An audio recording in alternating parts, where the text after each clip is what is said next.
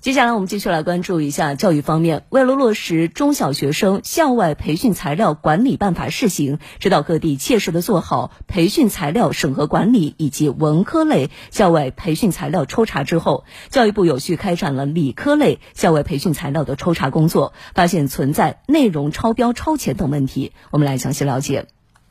本次抽查重点聚焦内容的思想性、科学性和适宜性。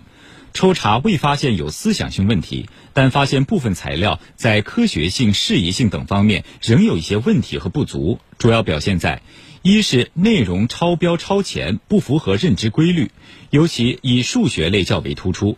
二是内容较为陈旧，未能根据国家课程标准新要求做出相应调整，或存在知识性错误；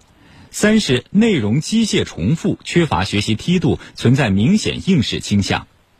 教育部将督促各地抓紧落实问题材料整改工作，并结合校外培训治理回头看，对培训材料进行再审核、再排查，从严把关，推动监管工作更加科学规范，确保培训材料的育人导向和质量水平。嗯，所以教材半点不能马虎。